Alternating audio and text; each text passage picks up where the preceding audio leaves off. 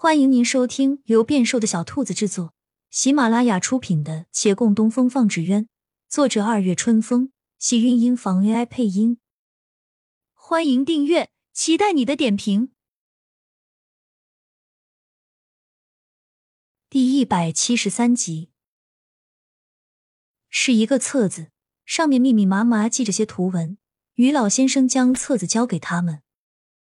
你们既然要做竞技纸鸢。这个一定是有用的，是我多年总结的各类纸鸢双翅比例与风力的关系和影响。参照这个，就不用自己去琢磨了。两人翻看了那册子，上面的字迹与图案横一道竖一道的，但墨迹保存尚好，不怕费眼睛仔细辨认的话，也可分得出条理。若是好好整理一下，对他们来说，的确是雪中送炭的好东西，可为他们省去很多时间和精力。只是月兰点着其中不少类似龟甲的字迹，左看右看辨认不出，还以为是什么高深文字。想想回去，要是没人认识，那就浪费了，便当面问道：“这些是什么字？”于老先生瞥了眼：“不是什么字啊，就是我闲着画的乌龟。”月兰差点闪了舌头。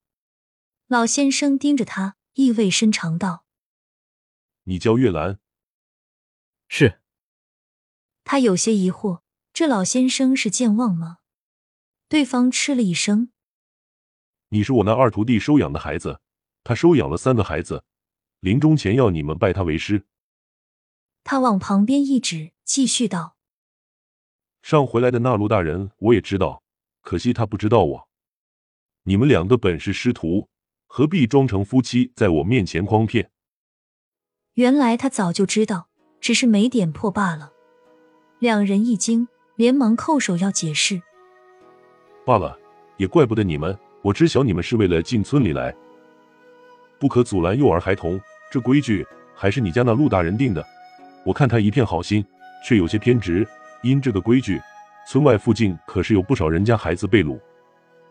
他叹了一叹，向月兰道：“我那二徒弟当初收养你们这三个孩子。”原是弄丢了穆家幼子而心中有愧，我曾一度担心他会将你们视作替代之人。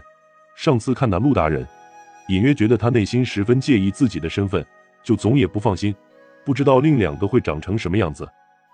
如今见了你，倒觉甚好，总算叫我安心。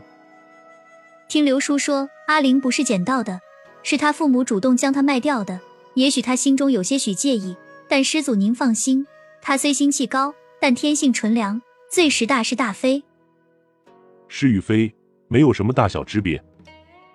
于老先生看了看他，又没好气道：“你也不嫌热得慌，去把那肚子弄下来吧。”他脸上一红，连忙起身往南屋去。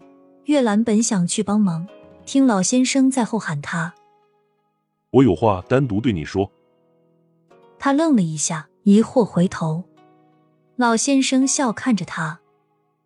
方才给你们的册子，可是我多年的心血。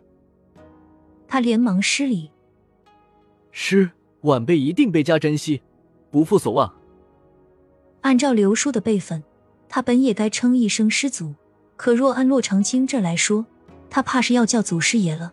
犹疑了须臾，他也不知该如何说，只好含糊过去：“不负所望就完了。”对方却不领情，他试探问道。那，您是要我们给钱吗？需要多少？您说。我在这儿花费不了什么，钱就不要了。可有一件事要交给你来做。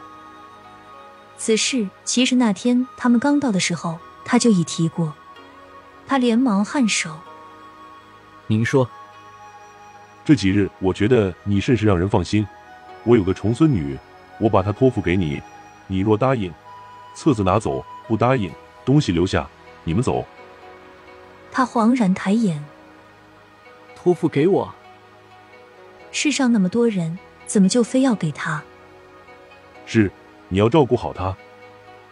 老先生一改调笑，正色道：“我为他放心不下。”月兰本不必犹疑，不要册子也不要人，可他听那最后一句，便已明白，哪怕不要册子，人也是推不出去的。